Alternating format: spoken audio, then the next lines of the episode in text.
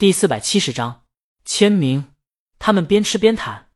唐心的新剧是一部女性成长的戏，一个小姑娘大学毕业以后进入职场，在经历了三段感情以后，最终在事业上逆袭的故事。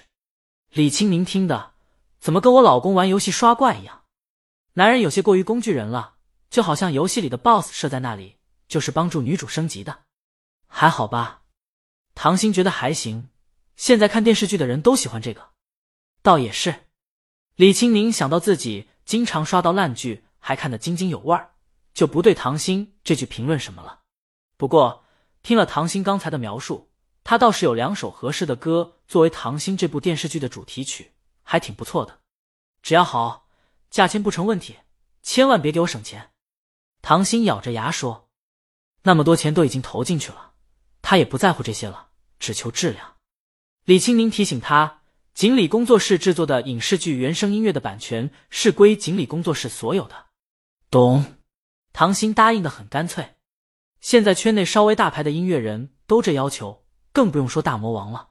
何况大魔王的服务比那些许多音乐制作人的都好，一条龙服务，从制作一直到演唱，一切都完美无缺。唐鑫唯一要求，你千万多用点心。他不忘双手合十。姐姐，求求你了，放心。李青宁让他把心放到肚子里。如果他刚才想到的两首歌能用的话，绝对能帮他把评分提高两分。那就好，那就好。唐鑫对李青宁还是很有信心的。他当初走红的那部剧的主题曲就是李青宁写的，他唱的。虽然让李青宁吐槽，差点让混音师猝死，但传唱度高啊，再加上那部剧爆款，他从那儿开始。就成为顶流小花，然后稳坐好几年了。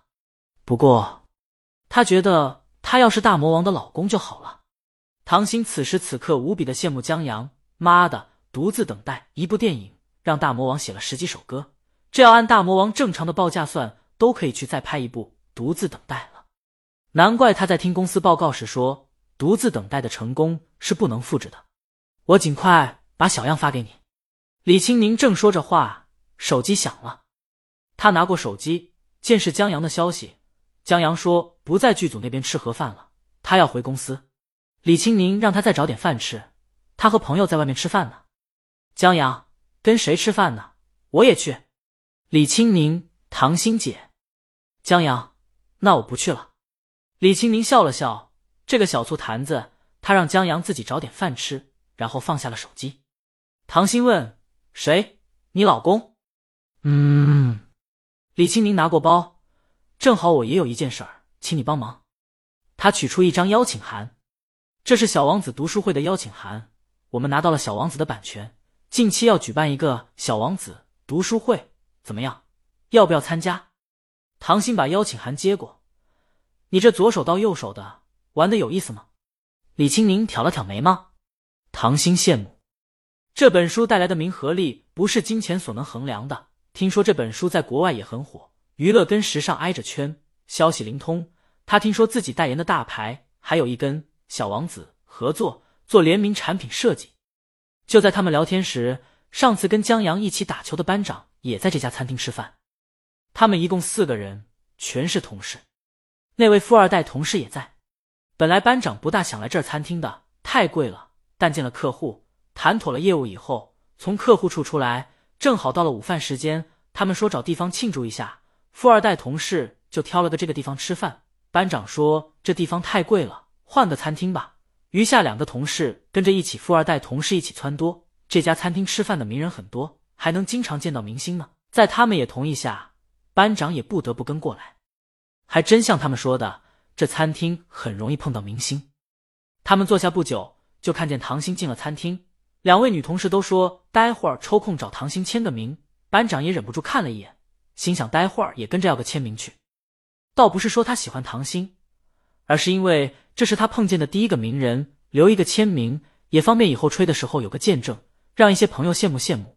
对，说的就是打球时给他介绍帅哥认识的团支书。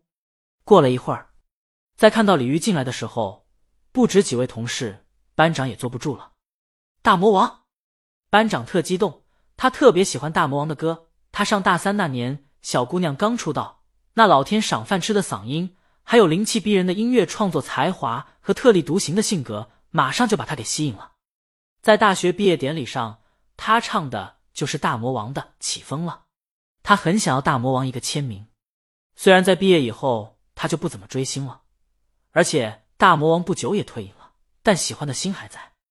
他现在想要签名，不是为了向朋友炫耀，而是为了收藏。只是李玉坐下后跟唐鑫聊着天。班长觉得这时候去打扰不好，他的同事这时候已经拿起手机在悄悄的拍了，班长也拍了一段，不知道俩人在聊什么，大部分是唐鑫在说，李鱼在听。虽然不怎么说话，但班长觉得这小姑娘现在越发的不得了，特别有气场，就是大他很多的唐鑫都逊色三分，这或许就是有才华的自信吧。班长还看到餐厅很多人在用手机拍李鱼他们。有些人还蠢蠢欲动，想要签名，但又觉得打扰了李鱼他们用餐不好。但实话实说，班长觉得这机会错过了，以后还不知道有没有机会了呢。大魔王跟唐鑫不一样，唐鑫经常出席很多活动，有时候不想看到他的消息，推推上都能刷到几条。可大魔王那是真不抛头露面，想碰见一次要个签名很难。鲤鱼忽然扎了一下头发，露出白皙的脖子。班长总觉得这动作有点熟悉，难道在梦里梦到过？班长偶尔碰到一些场景，忽然之间就觉得好熟悉，好像梦到过。不知道这次是不是？就在班长纠结要不要签名时，大魔王他们用罢餐了，也终于有勇士安静走到大魔王身边要签名去了。鲤鱼本来在听唐鑫说话，听到有人要签名时，嗯的一声扭过头，继而明白过来，好。他站起来，接过勇士的纸笔，签了名，又递给唐鑫。唐鑫签了以后，还给勇士。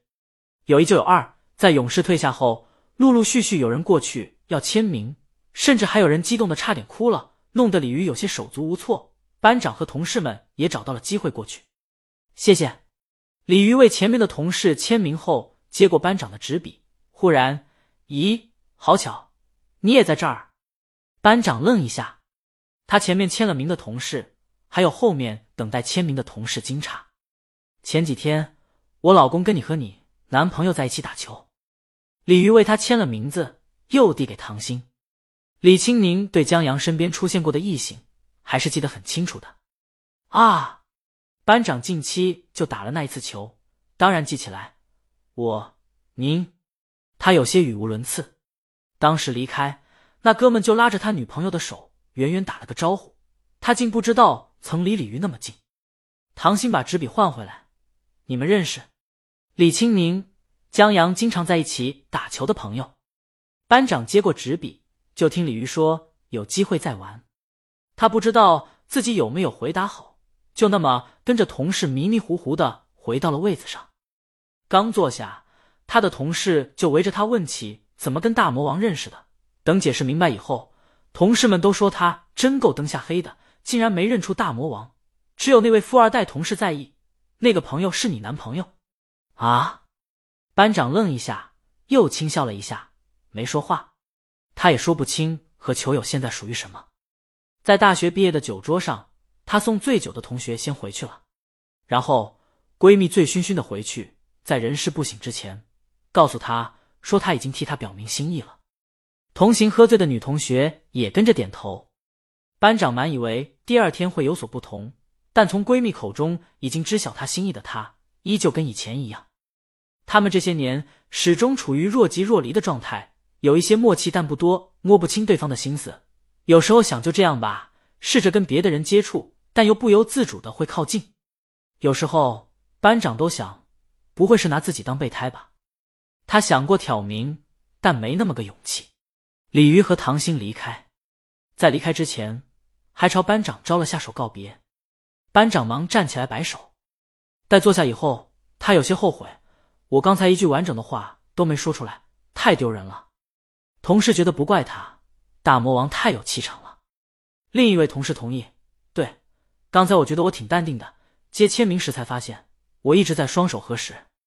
班长点了点头，他宽心少许。忽然。他想到了江阳那晚打球的时候，他远远的还看到大魔王爱抚江阳的头了。那时候的大魔王可没有这么大的气场，像一个温柔的大姐姐，让人只觉得羡慕。这难道就是爱情的力量吗？班长有些羡慕。再看看他和团支书，俩人快处成哥们了。要不是缺个部件，都能击剑了。对了，他记起来，团支书把江阳约出来打球，是为了让他见识一下真正的帅哥，不要让富二代同事给迷惑了。这招驱虎吞狼很有效，让他那晚对富二代同事送方案保持了一些难得的清醒。现在想起来，他给球友发了个消息：“你可真行，把大魔王老公都请出来了，够下血本的。”球友，嗨嗨，你都知道了。他很骄傲，我哥们。班长笑了笑，想发个然后呢，终究没发出去。